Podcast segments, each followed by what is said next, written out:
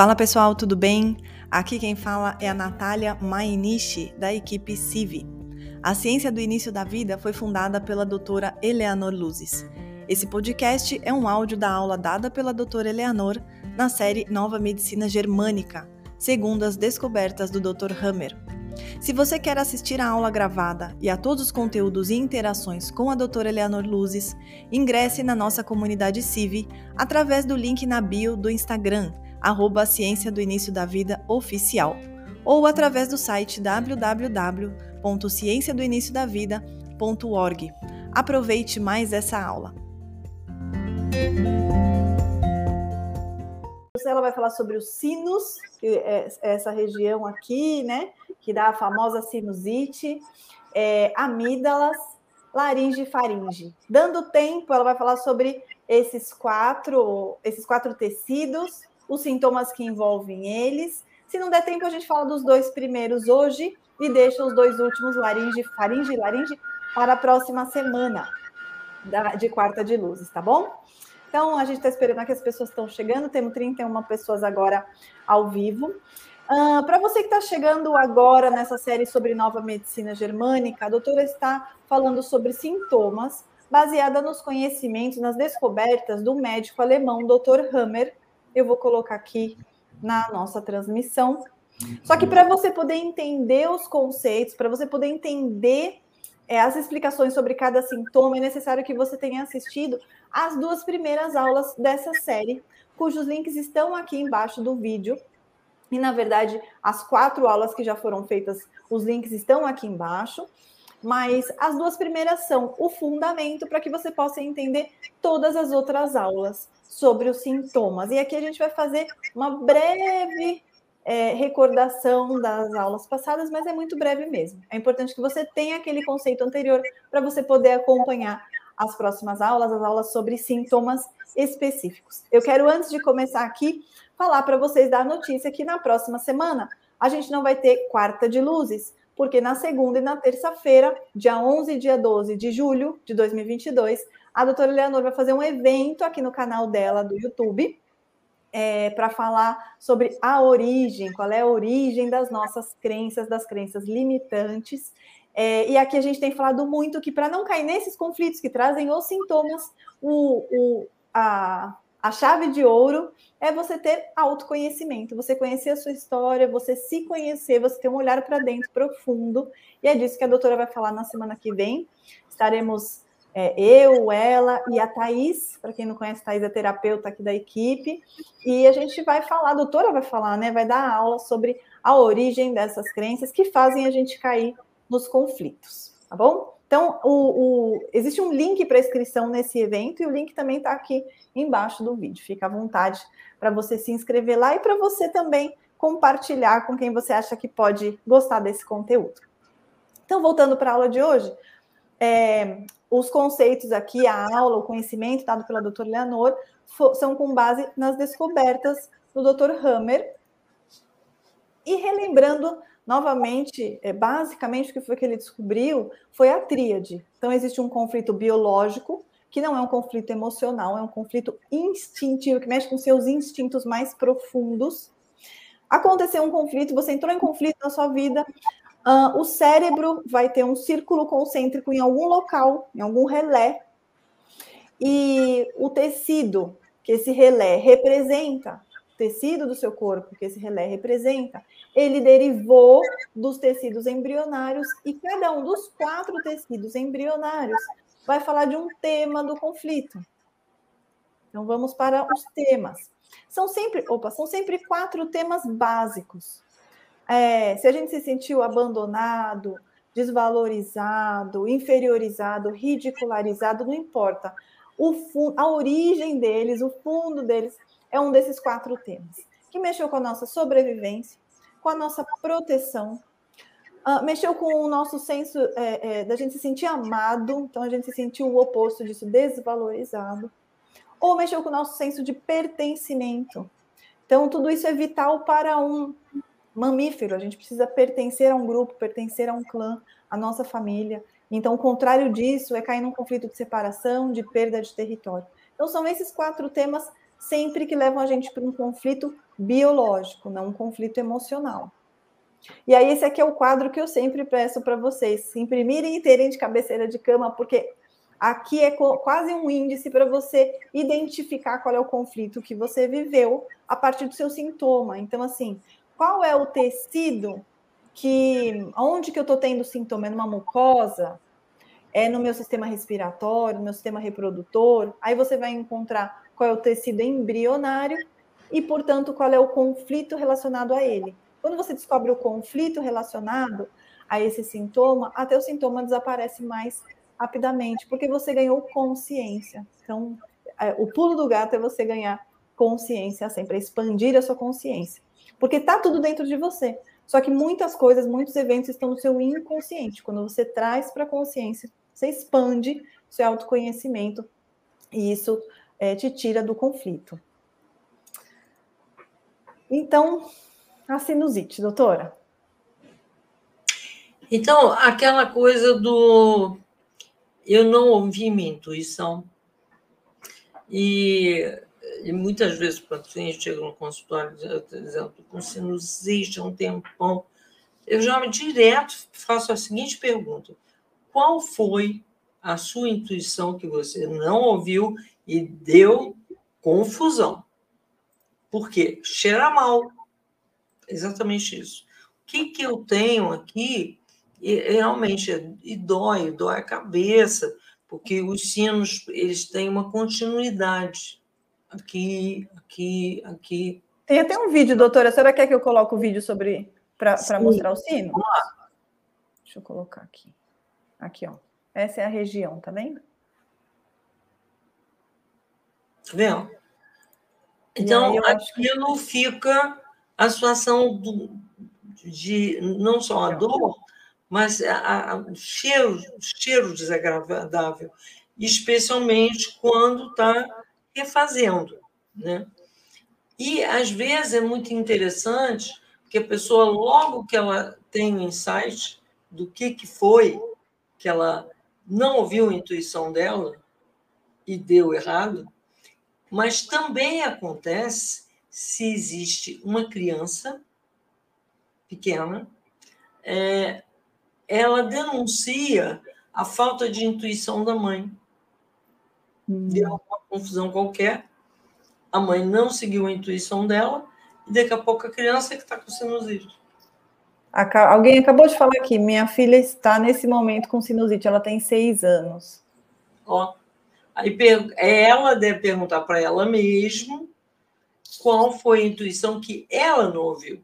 Que ela deveria ter ouvido e não ouviu. A gente colocou aqui exatamente isso, assim, é como se algo não me cheirasse bem, eu estou sentindo algo diferente no ar, mas eu não ouço a minha intuição, né? É uma coisa do não farejou esse futuro, porque é impressionante, observa os animais, como é, o nariz fica para lá e para cá, quando alguma coisa não está cheirando bem para eles, ou eles saem correndo, ou eles evitam aquela situação. Uhum. Nós, diferente deles, nós muitas vezes a intuição até vem um pouquinho a consciência, mas mesmo assim, você não quer ouvir, não ouve, deleta. Uhum. E aí? aí a confusão aparece e aí alguém vai ficar com sinusite, que já é a resolução, né? que já tem o microorganismo dentro do corpo, foi lá e fez a, a, aquela coisa, algo está cheirando mal para a pessoa, mas é, na verdade, uma situação que está se refazendo aquele tecido. tecido. Então, é um tecido, é o tecido ectodérmico, o CERA, no primeiro momento, e vai fazer é, perda celular na fase ativa, no primeiro momento, e aumentando para tentar aumentar a passagem por uma melhor entrada de ar. Assim, ela pode farejar melhor o perigo. Essa é a metáfora que o corpo faz. Mas isso é real. E há pessoas uh, que, por causa de uma crença de vida, tipo, eu não posso ser feliz, eu não mereço ser feliz. Então, ela conhece pessoas que entram na casa dela e que bagunçam a vida dela. Mas ela não desenvolve a intuição para escolher essa pessoa, ou as pessoas que ela vai receber, ou as pessoas que ela vai se, de alguma maneira, eh, se tornar amiga, ou mesmo parceiro, o que for. E, e ela recorre, porque em função do tipo de criança que a pessoa tem, ela sempre está recorrendo à mesma confusão. Caindo no mesmo caindo, caindo, caindo no mesmo história. Então, essa, essa hora que dói, lembra inflamação, dor, calor, turgor, solidão e dor, né? E, e, Rubor. E, e, e turgor, inchado. Então, nesse momento da inflamação, que você apenas acelera que melhore, a inflamação ocorre quando a pessoa ouviu a sua intuição ou quando deixou de farejar o perigo, pois haverá regeneração dos tecidos rasgados ulcerados, sem dúvida, tá?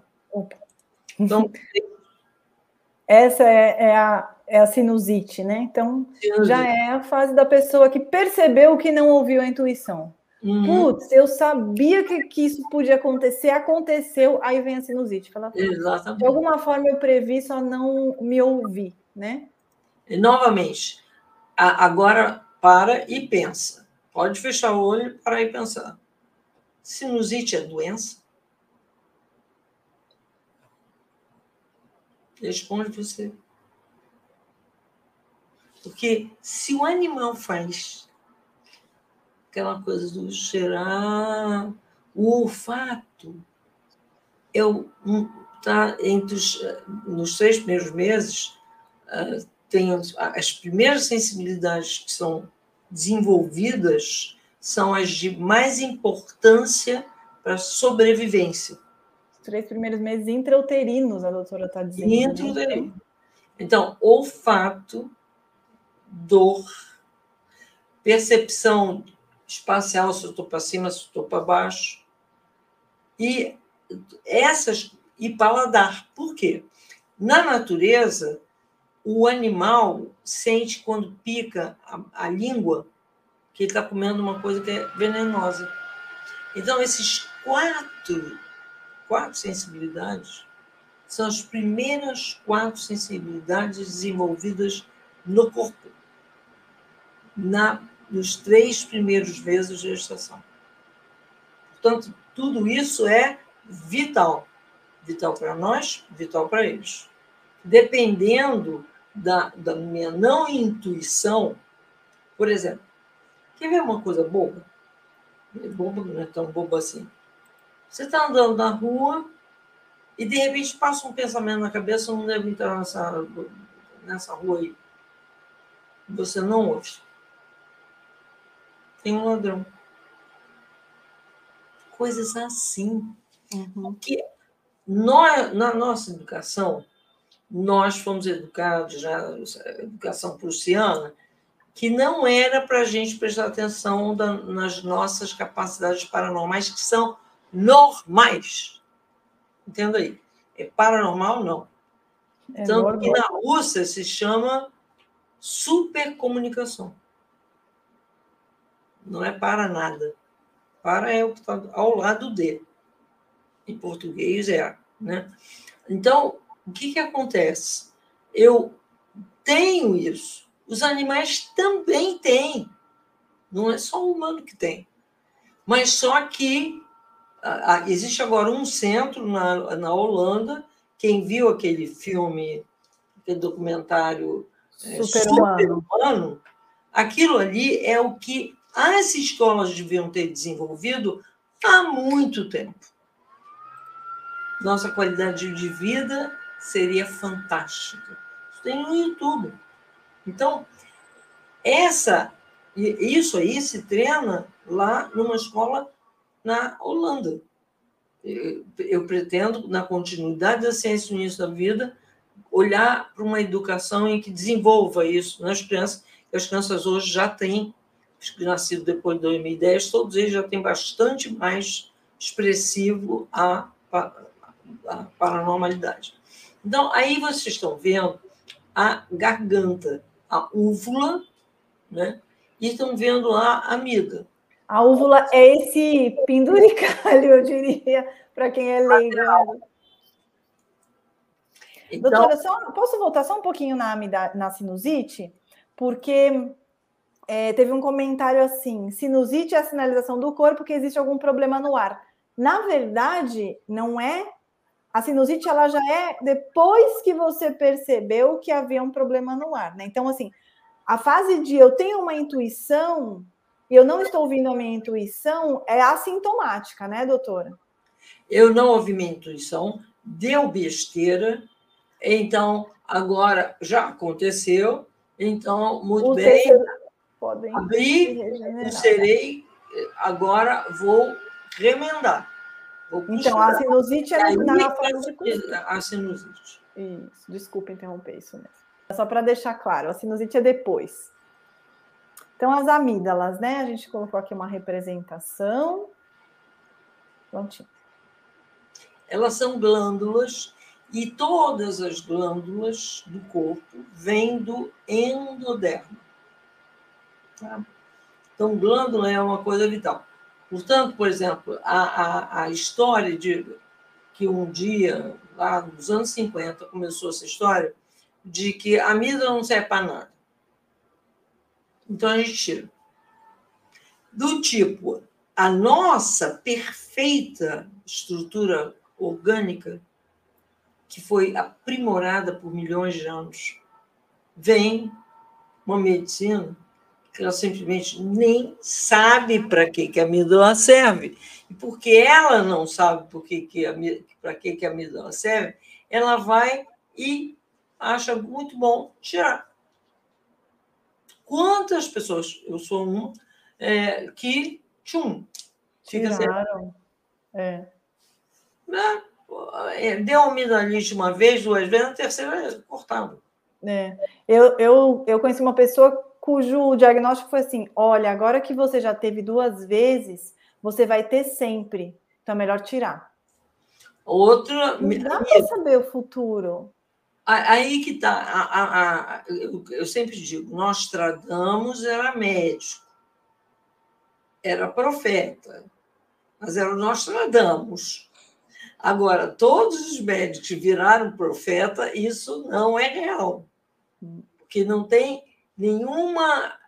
Isso que o, o, o, o Hammer fez de diferente, ele transformou a medicina numa ciência exata. O corpo é nobre e ele está sempre certo. Se eu não entendo o que, que o corpo está fazendo, bom, é melhor eu estudar do que eu sair arrancando parte do corpo da pessoa. Né? As pessoas só têm timo porque seria muito doido saber arrancar o timo. Mas o, o timo, que é uma glândula que está aqui, ela é uma das muito responsáveis pelo nosso humor. Por exemplo, se você está triste, chateado, pega mais ou menos aqui, ó, e massageia até um pouquinho até com a unha. Hum, o timo. Levanta o teu humor. Uma coisa simples. Porque ela está diretamente conectada a teu elan vital.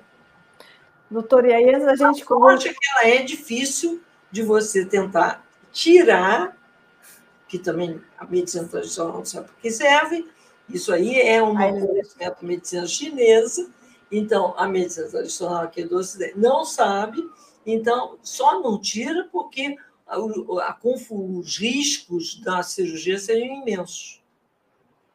E a vantagem. Né? Então, mas a amígdala, a mãe fica pensando assim: ah, meu filho não vai ter mais amidalite. Não, aí ele passa a ter faringite, pelo mesmo motivo. A gente vai mostrar, já já a gente vai mostrar. Doutor, em razão dos comentários, eu vou, que, eu vou precisar voltar um pouquinho os slides, Porque uma pessoa perguntou assim: olha, a sinusite pega qual daqueles quatro temas? Então a doutora falou que é ectoderma, né? O tecido da, dos sinos. Então vai ser uma, uma intuição relacional, né, doutora? Com relação às relações, porque a gente está falando de perda de território, que pode ser no trabalho, pode ser um território em casa, pode ser um... Olha, eu já vi gente ter sinusite porque estava desconfiando da funcionária que trabalhava em casa, não fez nada com essa intuição dela e depois descobriu que, de fato, a funcionária não estava sendo muito honesta em casa. O que, que vai dar? Sinusite. Putz, eu devia ter ouvido minha intuição e não ouvi. Era uma coisa de território, porque era no território dela, na casa dela, não é isso, doutora? Sim. Então, olha lá, separação. É relacional. Tem a ver com eu e outras pessoas que podem me fazer mal e eu não, não quis saber, ou eu não quis ouvir. Então, voltando para as amígdalas. Então, amígdalas são glândulas, né? Ah, desculpa. É, cuja função é proteger o tubo digestivo e o sistema respiratório. Então, vamos ver o vídeo. O vídeo das vias aéreas, né? Deixa eu colocar o vídeo em si.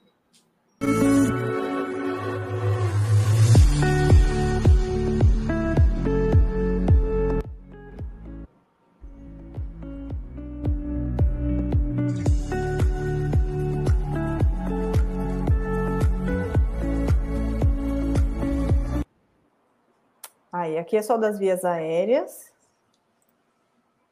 Ups, espera. Cadê? Aqui. Então, as amígdalas. Então, o tecido é endodermo.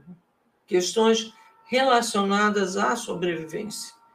Para uma criança é, que passam por grandes desqualificações, geralmente por parte da mãe, ser descodificada pela mãe gera uma desconexão tão grande que a criança vai ter a percepção de abandono e está sujeita ou corre o risco de abandono e isso é a mega ameaça à sobrevivência da criança. Então, ela vive uh, essa situação como ameaça à sobrevivência. Eu ela me jogar, vai me jogar fora, vai, sei lá, vai fazer qualquer negócio que eu não sobreviverei, né? Então, aí ela cria uma situação de ficar ali, a amígdala cresce, porque endoderma é sempre assim, cresço né? que endoderma é a parte mais primitiva da, da nossa estrutura. Então, o que, que, é primitivo? Como é que se defende? Crescendo. Uhum. Sempre.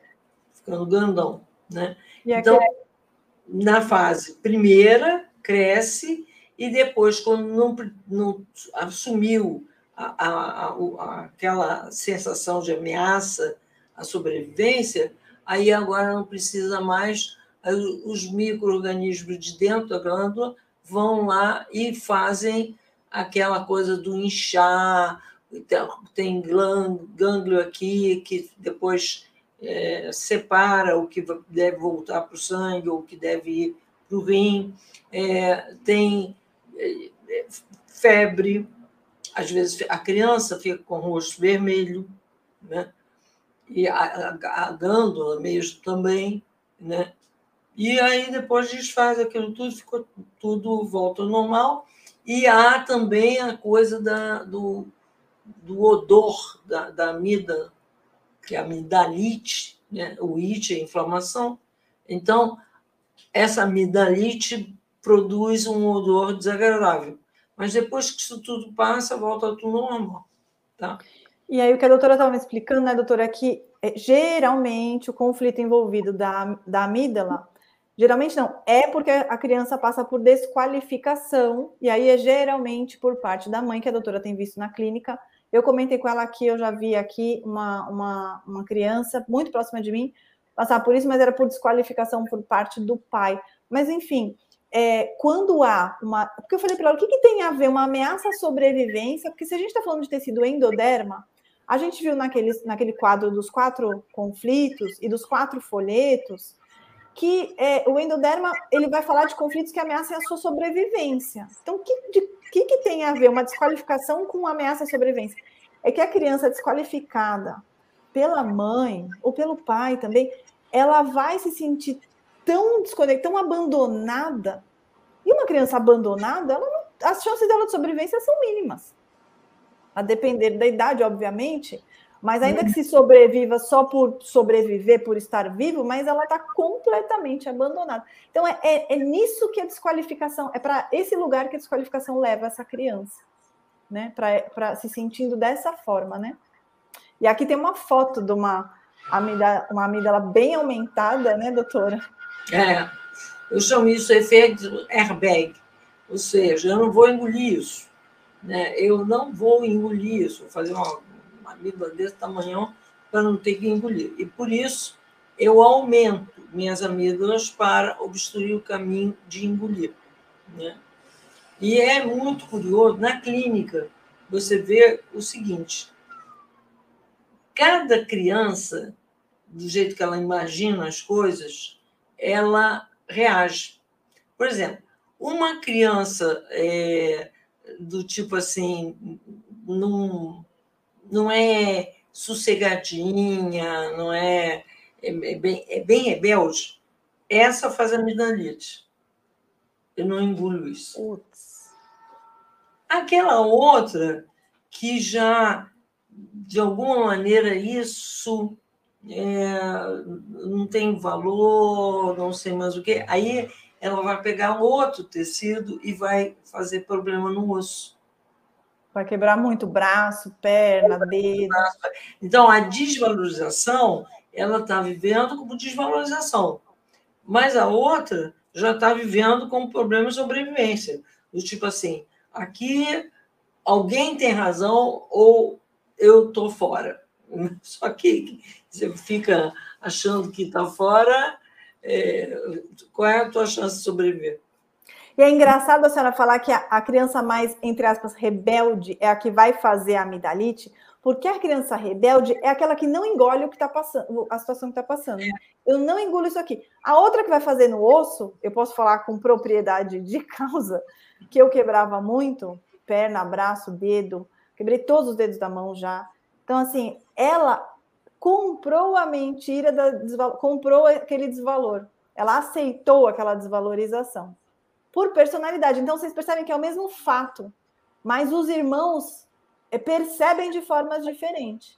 Então, um que é o mais rebeldão, que era o caso da minha família, é, fazia muita coisa na garganta, amidalite mesmo. Então, assim, isso eu não engulo, tem tudo a ver aqui com essa metáfora, né? Então, você vai aumentar aqui para não engolir aquela situação conflituosa e tudo mais, mas está num conflito de ameaça à sobrevivência. O outro irmão, é o que a doutora está dizendo, sobre o mesmo fato, o outro irmão vai fazer, vai pegar outro tecido, que é o dos ossos, que tem a ver com desvalorização. É curioso isso, né? Muito. Ah, aqui tem um vídeo também da amígdala, deixa eu ver se eu encontro ele para colocar. Aqui.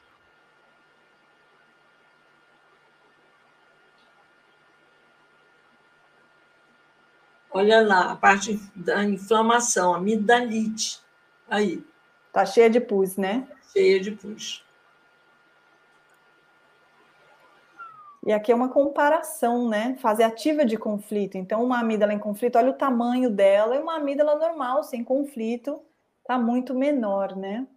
Então, esse aumento ainda é o conflito. Quando aparece o pus, a bactéria, aí a decomposição desse tecido que aumentou aí sim é amidalite. Então vamos lá. Os tecidos aumentam um pouco mais em razão da presença das bactérias. Quer dizer, tava, aumentou no primeiro momento do, do eu no engulo e aumentou muito mais, porque aquele, aquele primeiro aumento tem que voltar ao tamanho normal. Então, tem que ter o microorganismo que sai de dentro do corpo, justamente para fazer o quê? Comer aquele tecido excessivo. Não precisa mais. Então, e é nessa fase que vai regenerar o tecido, a fase inflamatória. Aqui tem uma pessoa dizendo assim: Minha filha tem dois anos e desde que entrou na creche não para de ter amidalite, uma atrás da outra. Eu não engulo isso. E, e assim, o que ela vai sentir, essa, porque a gente está falando do tema de desqualificação por parte da mãe, dois anos de idade ainda é filhote, né? Então ela vai se sentir é abandonada. Até três anos, as crianças não deveriam ir para a creche, não deveriam se separar da mãe.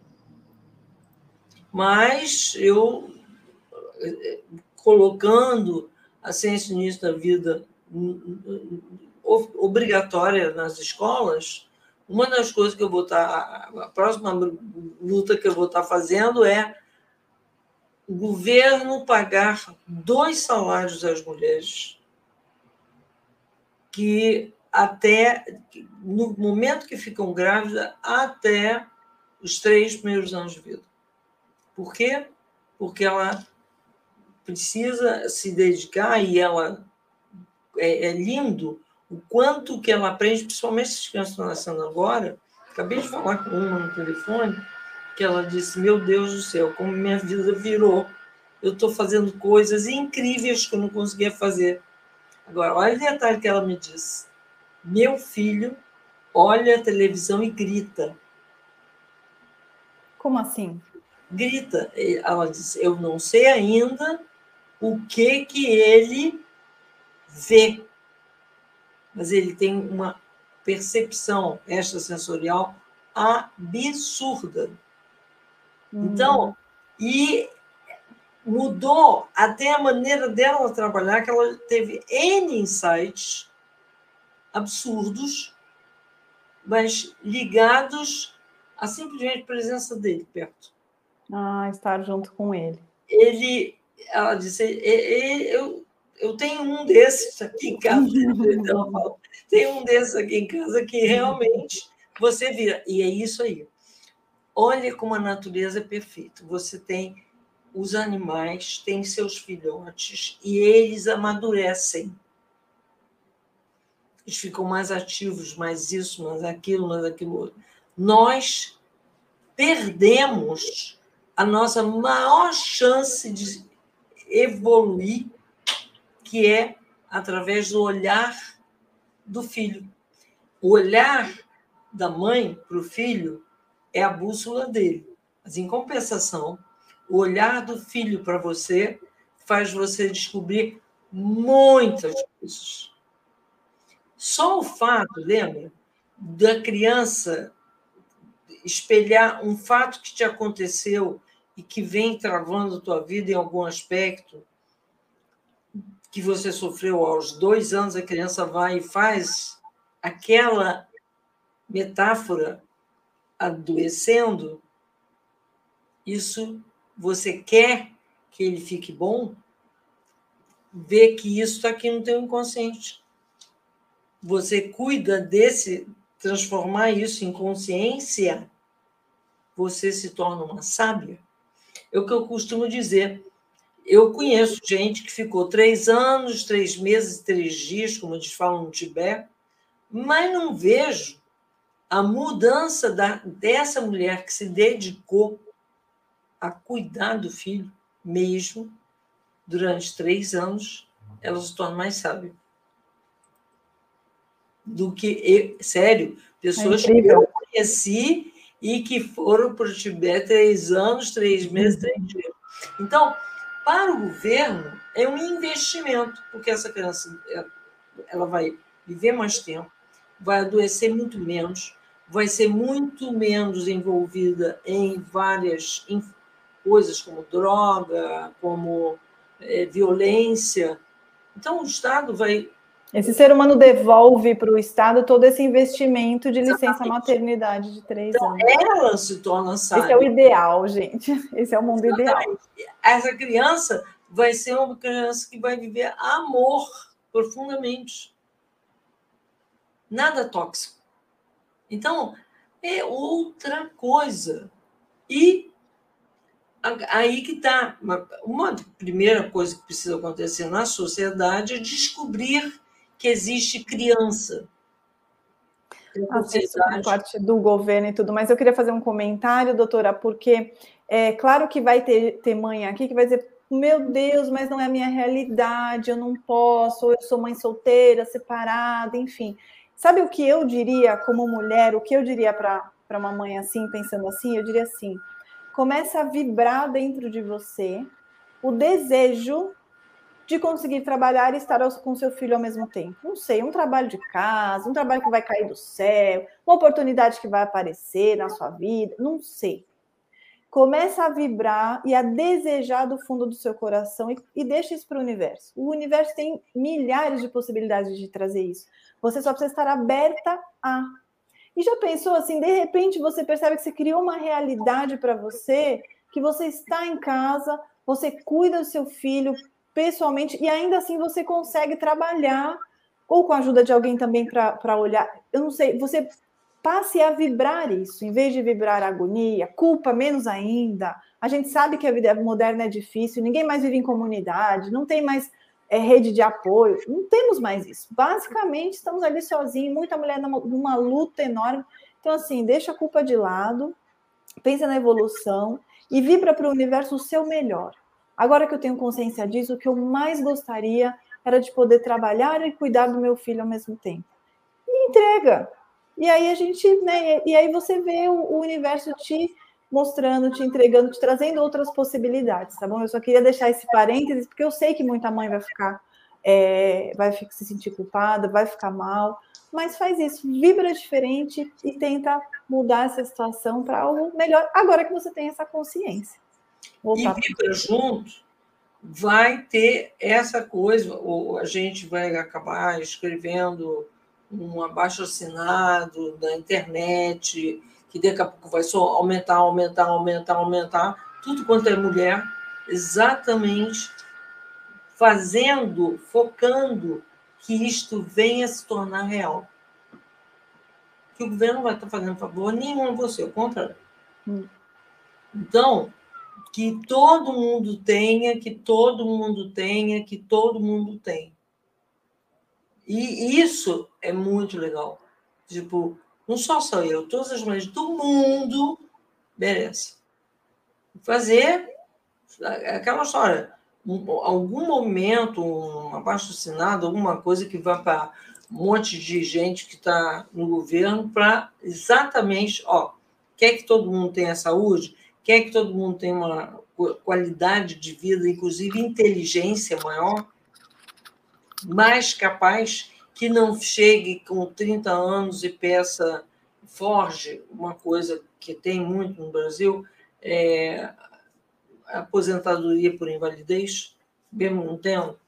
Então, várias coisas como essa que oneram o Estado, o, o país, não, ao contrário, são pessoas com imensa criatividade, com imensa capacidade de fazer coisas maravilhosas.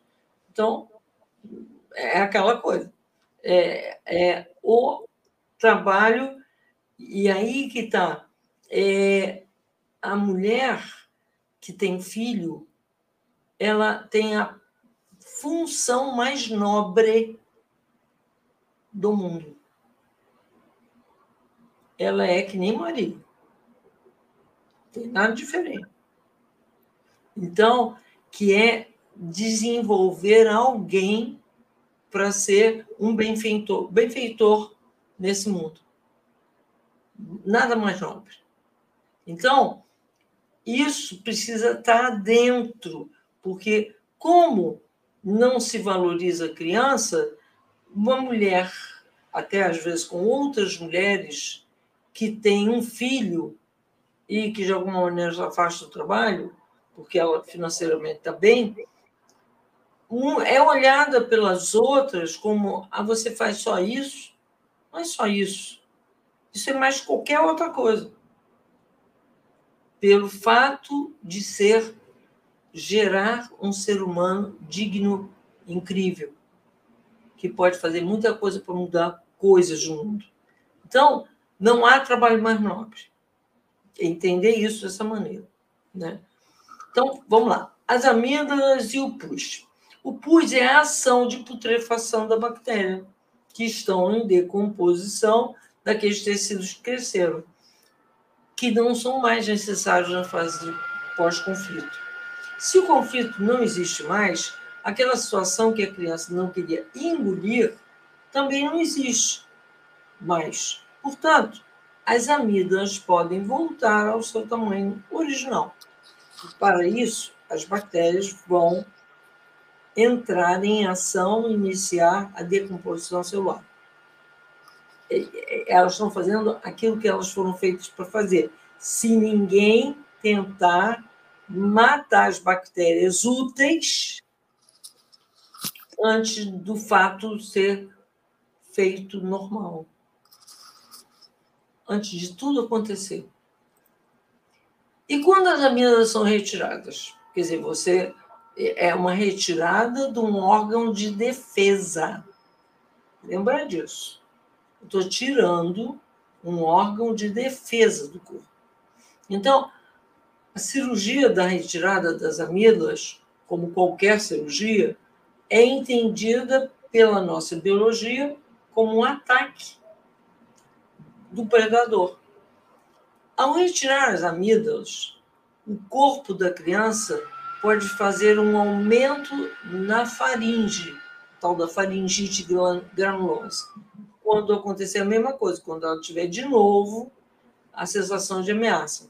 Só que a faringe é um órgão muito importante é, no sentido o tecido da faringe dentro do tecido digestivo é muito importante. Então, ela ser alterada vai gerar mais dano para o organismo, que vai atrapalhar a digestão.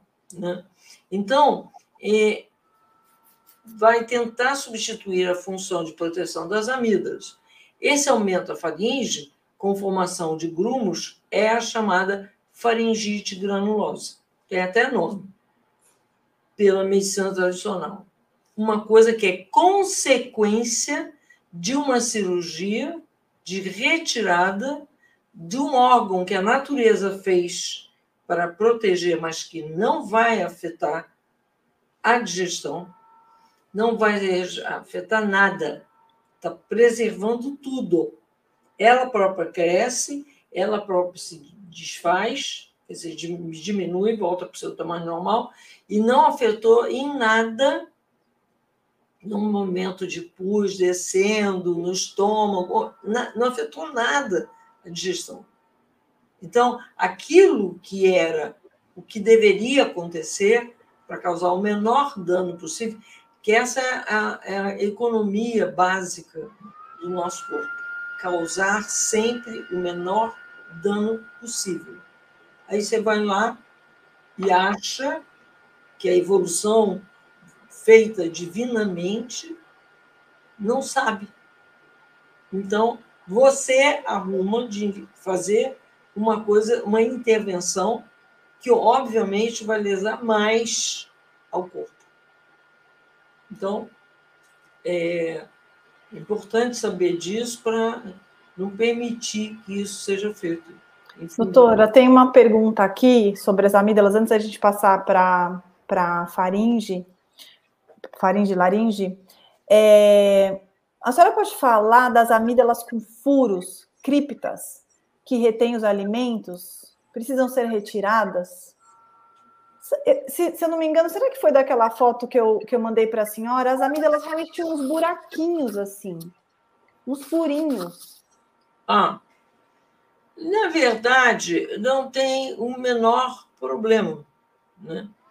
É, a, a, isso aí foi uma maneira né, de que aconteceu das bactérias, aquelas bactérias é, ainda estão fazendo aí nessa hora, vamos acelerar o processo inflamatório com P10, com arnica 5CH, com gargarejos, bochechos, enfim, é uma coisa de aceleração, porque foi uma coisa transitória. Virou um nome que nunca existiu, porque agora é comum, né? Você vai no doutor Google, parece que aquilo sempre existiu. Não. Se você pegar um livro né, de otorrinolaringologia, não existia isso. O que houve, por alguma coisa muito frequentemente deve ter tido remédio anti-inflamatório no meio.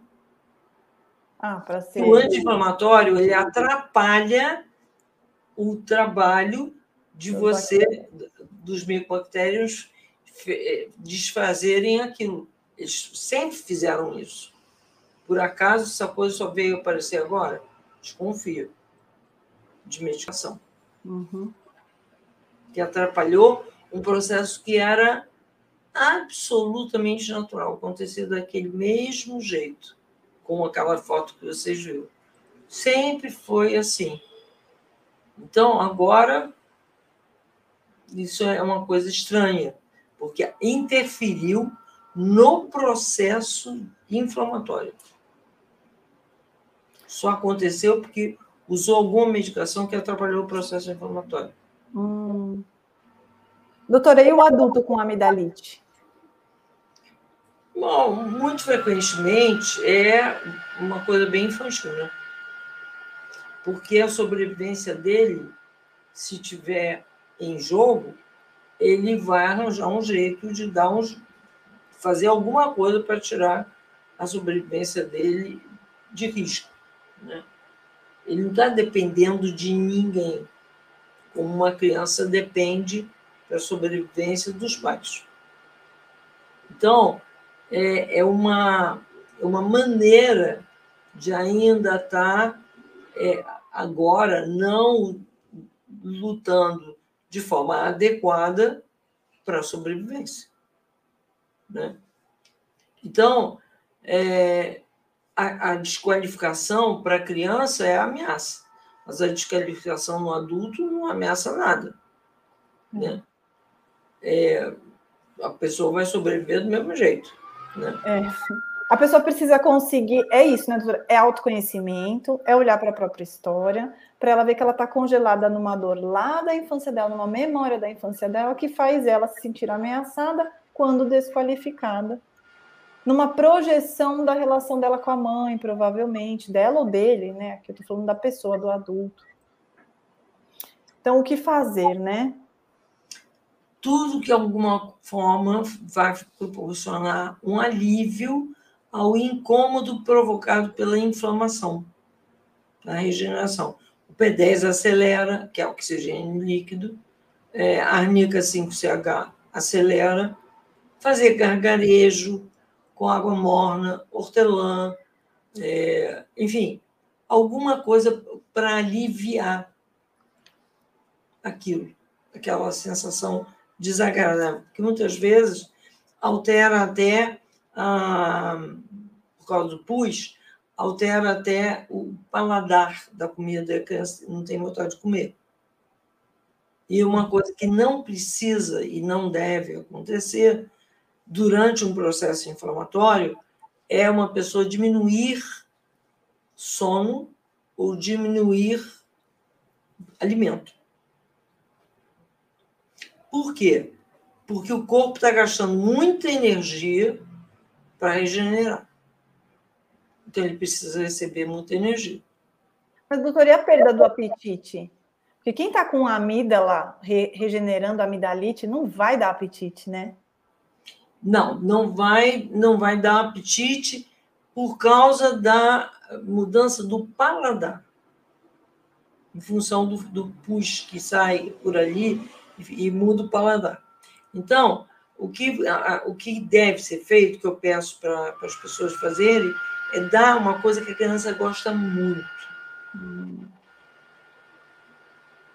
É sempre uma regra na, no período de regeneração e inflamação, não fazer dieta.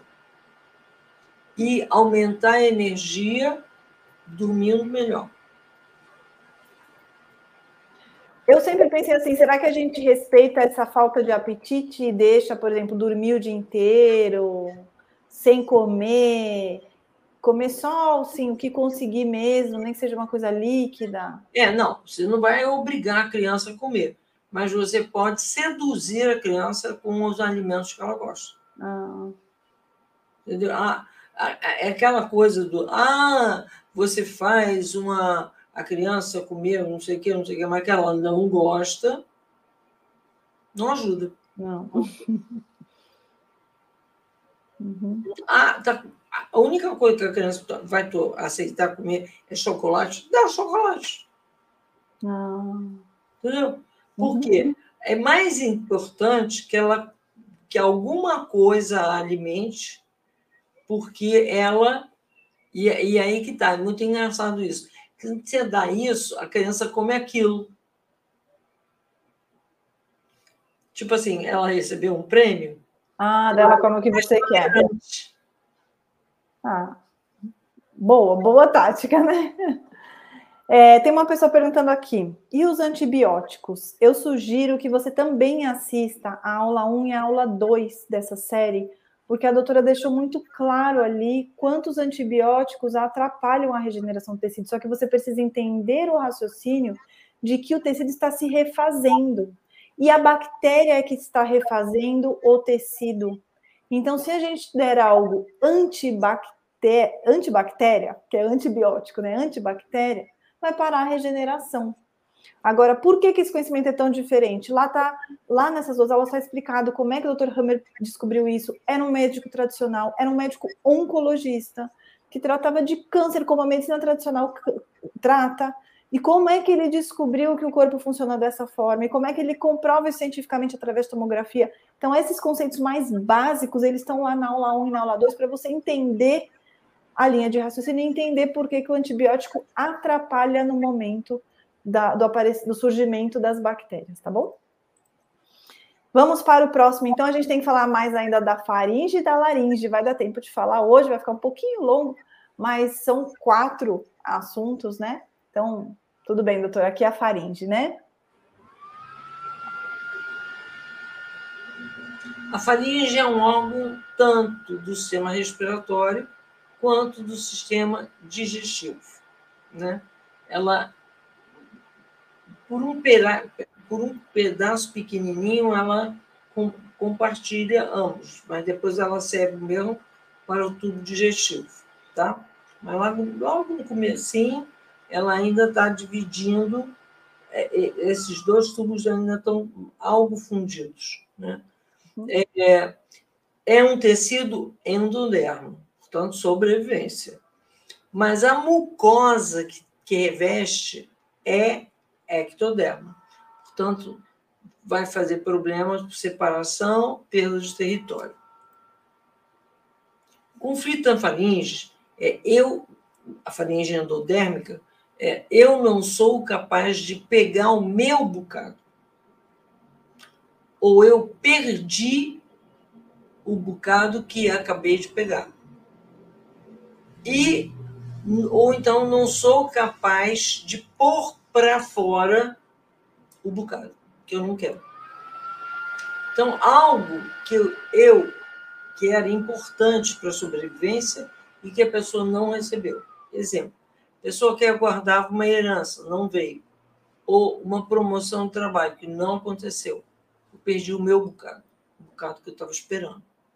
Né? É o meu bocado na vida, né? Eu tinha um, uma porção aí na vida de algo que eu esperava que fosse meu, ou é, algo que eu, um bocado que eu também quero colocar para fora, que não é algo que eu aceitei, né? Tem a ver com essa. Para mim foi um pouco difícil entender esse bocado, né? Uma porção da vida é algo, algo, é algo que eu queria e eu não tive, ou que eu tive e eu não queria, eu queria cuspir, né, doutora? É uma uhum. metáfora, né? O corpo sempre vai fazer metáforas. Então, ocorre crescimento do epitélio escamoso e fica no formato de uma couve-flor. O sentido biológico dessa couve-flor é impregnar esse bocado, que é metafórico, para uma rápida absorção e para colocá-lo para fora também rapidamente. Ainda que os sentidos biológicos pareçam ser opostos, engolir e cuspir, Ambos falam da dificuldade em aceitar que algo aconteceu e que algo não aconteceu. Né? Passaria por ali. É característica por um, é caracterizado por um movimento de regeneração de necrose, muitas vezes mal cheiroso, conhecido como faringite, tem presença, às vezes, de abscesso, quando a massa do conflito é muito significativa. Então é isso, né, gente? Aqui é na fase de regeneração que a doutora está falando. Então, se é um, um, um, órgão que deriva do. É, a porção endoderma de, endodérmica dele vai aumentar no conflito ativo. E, portanto, na fase de regeneração, a presença de bactérias é para fazer a necrose dessas células que se multiplicaram, ou seja, decompor para que o órgão volte ao seu estado normal, né? E aqui falando da laringe, então, eu tenho, a gente tem vídeo aqui, ó, só um instante. É só um vídeo 3D para a gente ver onde é que fica a laringe, para quem não é da área da saúde, né?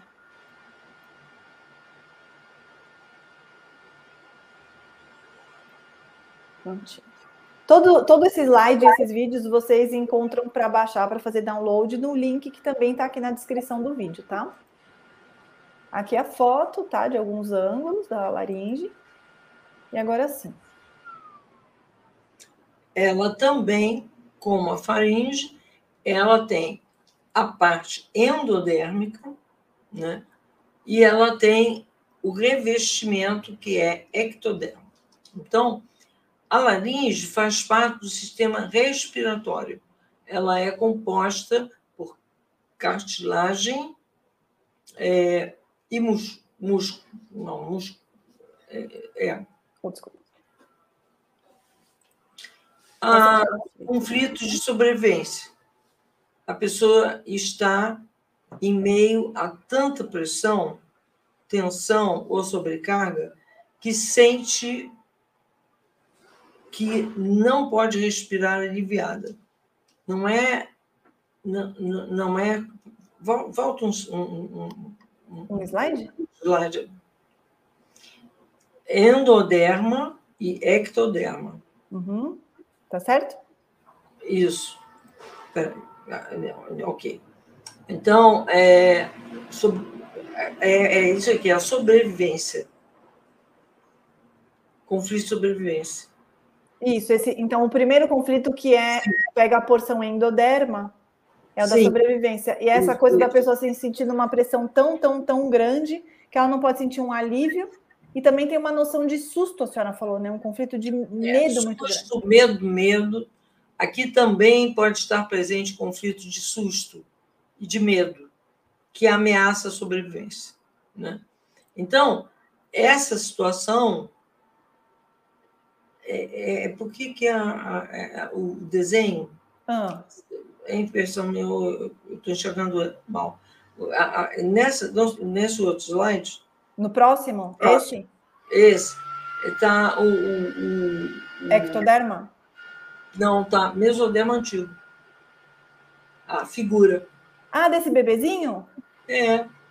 Não Ué, é quando vermelho. a gente não volta... é vermelho. É vermelho? Não, é marrom. Pois é, não é. É vermelho. Ó, que é, é, é ectoderma. Ectoderma é vermelho? Deixa eu voltar é. só aqui no slide 4. Tá vendo esse último aqui que a gente coloca? É. Essa aqui não é a porção ectoderma? Não, o ectoderma é vermelho. Ah, Mesoderma antigo uhum, é, é, que é marrom. Tá vendo? O, o, de cima, que ele é um, tem um pouco amarronzado. Uhum. Mas o de baixo teria que ser vermelho. Vermelho. Essa é a representação que o doutor Hammer fez, né, doutora? Das cores de acordo com cada tecido, não foi isso? Sim. É isso que a senhora está me corrigindo no slide. Mas Isso. e o desenho do bebê, essa porção do corpo que pega? Ela é ectoderma? É, ectoderma. Ah, então tá bom. O que tá errado é a cor mesmo, então tá bom. Depois eu corrijo, tá, gente? Desculpa. Vou voltar aqui para o slide. Opa. Ah, aqui. A gente está falando da porção. Agora, a senhora falou da porção endoderma, que foi esse conflito número um de sobrevivência, agora da porção ectoderma. Então, o conflito relacionais. Homem que está sendo passado para trás pelo sócio, ou seja, está de, é, perdendo seu território.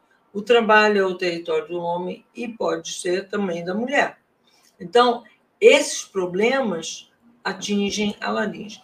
E muitas vezes, medo do medo tem a ver com o laringe.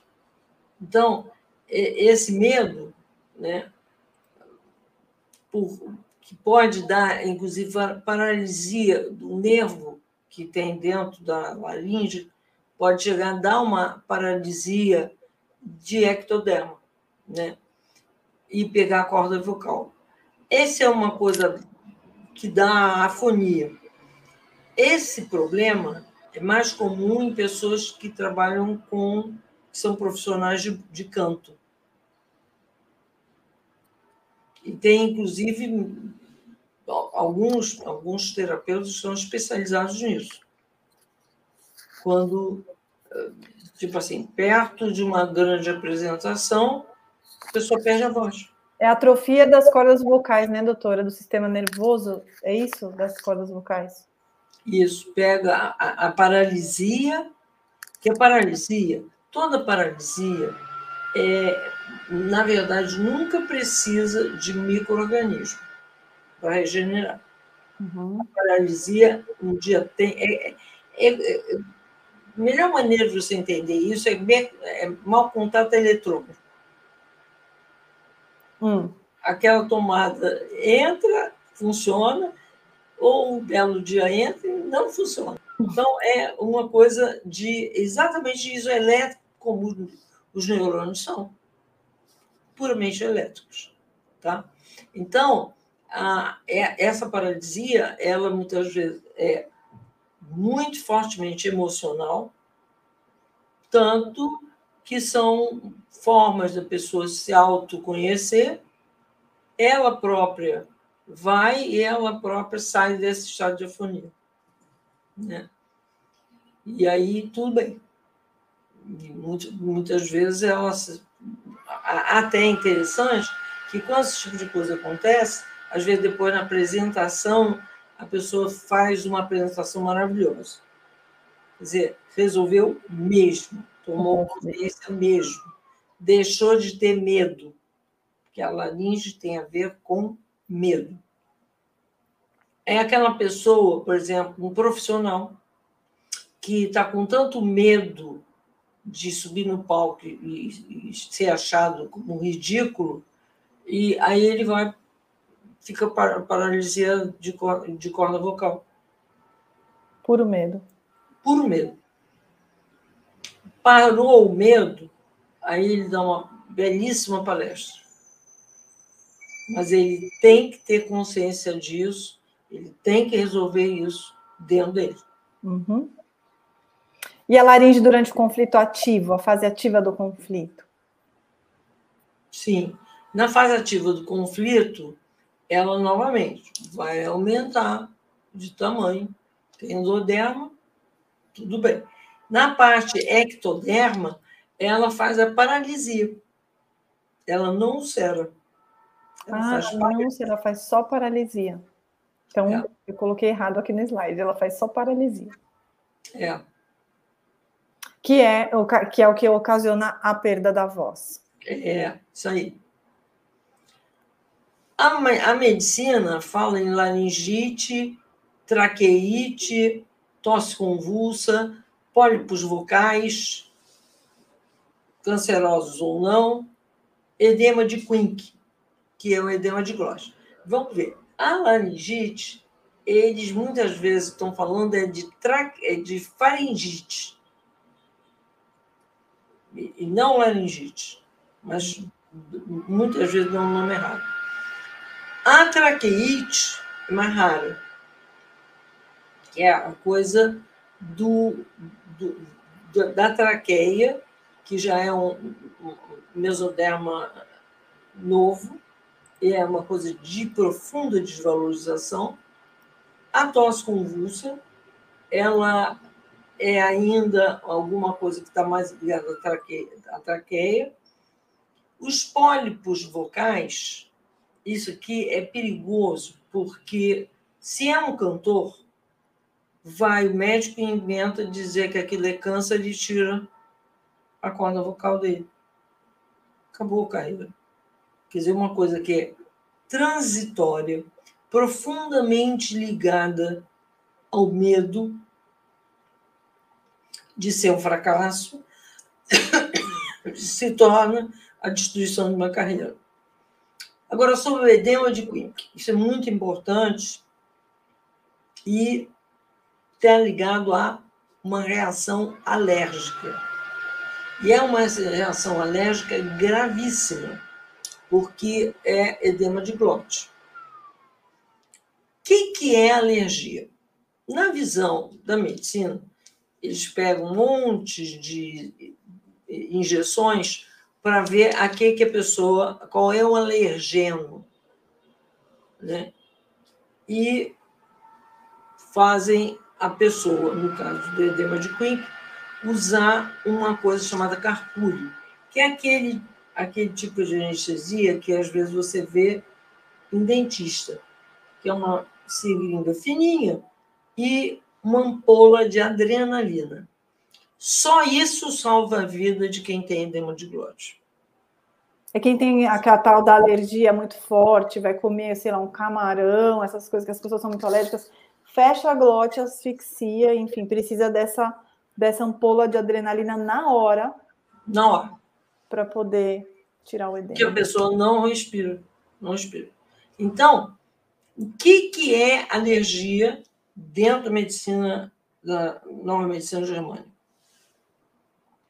Alergia é aquela coisa, como você resolve a alergia?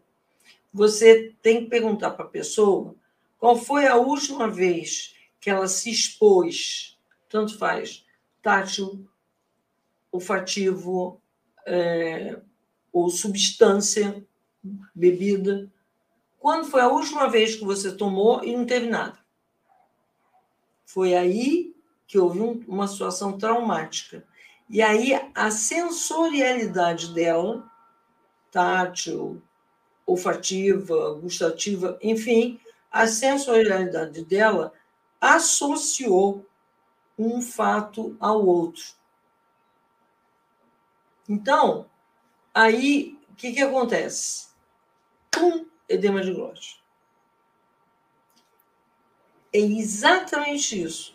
Então, a partir dali que a pessoa consegue lembrar qual foi o fato que aconteceu e que tornou aquela situação marcante, extremamente insuportável, aí você.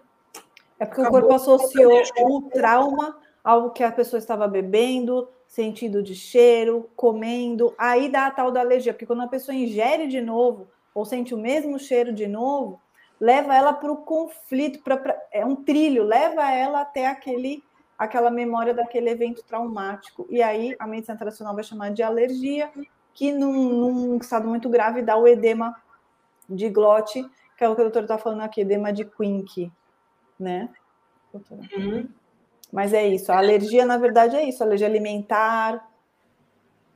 É, é, o importante é sempre você entender. Engraçado, antes de eu conhecer é, o, o Hammer, é, como terapeuta junguiana, eu, eu percebia, eu já, já tinha visto isso, e eu falava para os clínicos, eles não entendiam, não aceitavam. Você, quando você, porque eu tinha curado vários pacientes e percebia essa história, e aí, eu, vocês tiverem um paciente assim, vocês encaminham para mim, porque não é por aí ficar tomando um monte de injeções, que normalmente não, não resolviam nada, é, e ah, o alergeno é tal, o alergeno é tal, o alergeno é tal, que nem é aquilo, não é preciso. O mais preciso é ver o que, que é que aconteceu que foi traumático para a pessoa e o que ela associou em termos de sensibilidade. Se ela acessa isso, ela instantaneamente cura a alergia. Nunca mais volta a ter. Então, foram muitos pacientes, assim, muita coisa que eu me apaixonei pelo trabalho do Hammer é que ele era confirmação de coisas que eu já tinha visto na clínica, como terapeuta junguiano. Então, eu ficava assim, nossa, é isso aí. Ele falou precisamente o que é. Então, aí, para mim, aquilo foi um, um, uma. Eu já tinha muitas confirmações de, daquelas coisas em clínica. A única coisa que eu não conseguia convencer era que os clínicos encaminhassem, principalmente os alérgicos, para a terapia junguiana. E ele dizia, mas é absurdo. Como é que eu vou pegar uma pessoa alérgica, ao invés de mandar para um imunologista, imunologia foi uma coisa que criou-se na década de 70, e aí surgiram as doenças autoimunes que não existiam, e não, as pessoas não se curavam. Anos e anos e anos e anos e anos, não se curavam. Aí, trabalhando a consciência, exatamente com o fato que vai mudar tudo, aí as pessoas passam a ficar boas. Nunca mais ter aquilo. Quer dizer, aqui, porque, em parte, algumas alergias, especialmente a edema de glote, que é uma coisa que é mortal, né? Uh, deixa a pessoa muito instável. Uhum. Porque elas têm aquela, aquele sentimento de eu não sei quando isso pode me acontecer. Vira um medo para sempre, né? É. Por exemplo, alergia a cheiro de camarão. Eu não sei se eu posso entrar num restaurante. Eu tenho que verificar se esse restaurante tem camarão. Nossa, porque a alergia não é nem a comer camarão, é o cheiro do camarão que a senhora já cheiro teve caso. Né? Então, Doutora, tem... é, é, é, é muito apavorante, é muito, muito ruim porque é uma coisa de você não sabe quando é que é que você está exposto àquela situação. É, então, a mãe também, né, doutora? A mãe vai ficar com muito medo do filho ingerir algo de que ele é teoricamente alérgico, mas a doutora está explicando o que, que é a alergia, na verdade, né? Uhum. Tem uma pergunta aqui, doutora. Como entender um bebê que faz um edema de glote por alergia à lactose? Porque o mamífero vai ter alergia à lactose? Nunca. Não. Então, na verdade, é um. Foi um, um, um trauma que ele viveu no momento. Ele associou ao Não. leite? Não. É, pergunta se esse bebê passou a ter essa alergia na data em que ela foi desmamada. Ah, em que a mãe foi desmamada. Nossa, o filho pode estar mostrando isso? Como sempre, as crianças não adoecem. As é. crianças mostram que estão no inconsciente da mãe. Quer dizer, esse bebê está dizendo quando ela foi de mamãe. Então, olha que interessante, né? Mais uma informação aqui. Agora mudamos a aula para alergia também. É isso, gente. Acho que a aula terminou. Ah, então, tem esse último slide aqui, doutora. Então, falam de conflitos muito semelhantes, quase iguais, o que determina a diferença entre eles é a intensidade. Conflito do sistema digestivo, o corpo tenta resolver com a faringe. E conflito do sistema respiratório, o corpo tenta resolver com a laringe. Né? E você nunca esteve doente. A natureza só está chamando a olhar os seus conflitos para expandir a sua consciência. Isso mesmo. E é isso, né, gente? Se tudo é consciência, aproveitem para vir então no evento da semana que vem. Semana que vem não tem quarta de luzes, porque na segunda e na terça a doutora vai fazer um evento aqui no YouTube, aqui no canal da Ciência do Início da Vida, vai explicar a origem de muitos desses conflitos, de muitas das crenças que a gente vive na vida adulta. Você pode se inscrever no link que tem aqui embaixo desse vídeo. Vai acontecer dia 11 dia 12 de julho de 2022, se você está assistindo essa live gravada. Saiba que a data é essa, fica à vontade para se inscrever, vir com a gente na semana que vem. E na próxima semana, então, nós nos encontraremos na continuação da série aqui é, de Nova Medicina Germânica. Doutora, tem uma última pergunta que eu gostaria de trazer, duas, na verdade, que vão ser bastante importantes ainda aqui no contexto da aula. Doutora, como tratar então? Porque o antibiótico justamente mata as bactérias, né? A cura seria deixar as bactérias agirem? Sim, é, é aquela história. Você é, também tá, foi enganada pelo Pasteur, que era professor de literatura e que inventou a história de todas as doenças eram causadas por bactéria. Não é verdade. Né? Nunca foi. Na verdade, ele trabalhava para a indústria farmacêutica. Então, presta bem atenção. Na natureza, você tem um leão, um tigre, uma girafa. É assim. Eles se curam. Você acha que a natureza fez algo com todos menos com o ser humano. Uh-uh. Não. E antes, muito antes, desde 1700, e a medicina grega, a medicina egípcia, sempre entendeu inflamação como regeneração tecidual. Com Pasteur é que isso virou infecção. E com isso veio o antibiótico. Aí criou a crença de que uma pílula mágica resolve o problema. Mas não resolve, tanto não resolve que o problema se repete. Porque o corpo quer resolver. E o que ele entende como resolução é a destruição do tecido excessivo. Então, ele vai tentar fazer de novo o que ele tinha que fazer, que era destruir a amígdala excedente. Então, é preciso que a gente pare de achar que existe infecção, só existe inflamação.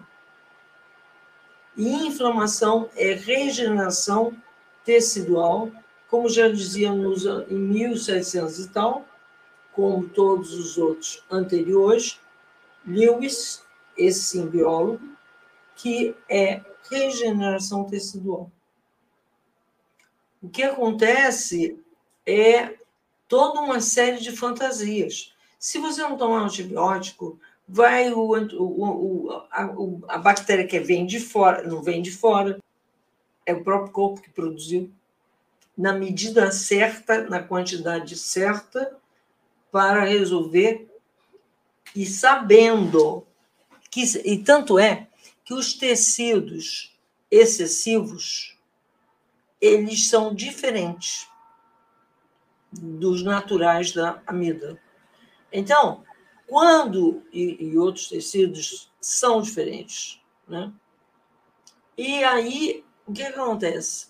Eles criam esses micro-organismos micro que sabem identificar quais são os tecidos que eles têm que matar. É perfeito. Não matam, não matam o tecido que é do próprio da, daquele órgão. Como a quimioterapia, né, doutora? Que mata tudo quanto é tecido. Exatamente. Então, aí a outra coisa, né, que é essa especificidade, olha no que, que ela virou. Quando o pessoal faz biópsia e vê que existe um tecido que se multiplicou naquele órgão, eles percebem que aquele tecido é diferente dos outros tecidos desse órgão. E isso eles dizem, isso é câncer. A senhora acabou de responder uma pergunta aqui que eu ia fazer. Na semana passada, a doutora mostrou que câncer não existe. O que seria então quando aparece um tumor? É a célula que se multiplicou na tentativa de aumentar o tecido. E quem vai aumentar é só o tecido endodermo ou mesodermo antigo. Ele vai tentar aumentar numa noção de sobrevivência, numa noção de proteção. E quando se detecta isso, a medicina tradicional chama de tumor, quando na verdade o corpo está tentando se defender. E, e o autoconhecimento é necessário justamente porque você se dá conta de que você não precisa se defender de nada. Ou seja, não é mais uma criança sob ameaça. Você não está sob ameaça. E você pode resolver todos os problemas em vida através de consciência, né? Doutora, tenho uma última pergunta. Ah, desculpa, pode falar. É, é muito interessante porque Olha as definições, como se a, a, a, o corpo humano fosse não uma obra de arte com dois, mil, dois milhões de anos de lapidação. Então, a medicina tradicional inventou a história de que, aleatoriamente, o corpo faz uma multiplicação celular, tipo, por nada, porque, sabe, não tem mais nada para fazer na vida. Não tem razão e como eu vejo que esse tecido é diferente dos outros tecidos, porque é, isso foi feito de propósito para o microorganismo que você criou ir a ele na fase de resolução e não destruir o que é vital, aquilo com que você nasceu. Olha bem, qual é a lógica dessa crescimento aleatório do nada por nada, tem razão Sem explicação nenhuma. nenhuma. Cresceu célula que você foi escolhido para ter um tumor avassalador e que vai, enfim, terrível, né? Doutora, tem uma última, agora é a última pergunta mesmo. Doutora, a utilização de nebulização ultrassônica com tintura de iodo 2% e própolis.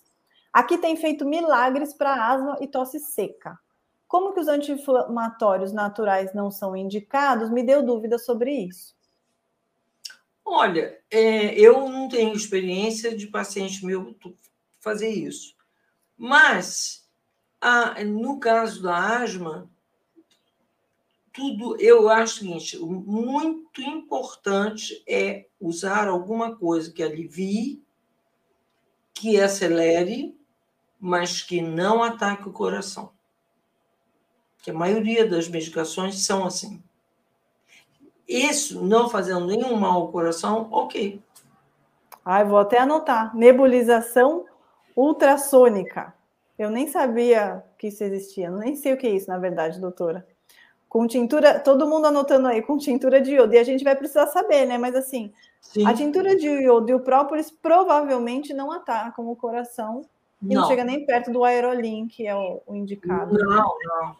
O própolis, na verdade, ele tem uma ação de antibiótico, mas ele não é a mesma coisa, a mesma força de muitos antibióticos que estão no mercado. Não é. Então tá bom, doutora. Muito obrigada pela aula de hoje. Ótimo. Obrigada a todo mundo. A gente espera que vocês tenham gostado. Mais uma vez, venham para o evento da semana que vem, encaminhem para quem vocês quiserem, tragam as pessoas para conhecerem esse esses estudos, para conhecerem tudo isso, todo esse conhecimento que ela traz para a gente. É, fiquem à vontade para baixar os slides da aula de hoje e os vídeos também no link que está aqui embaixo.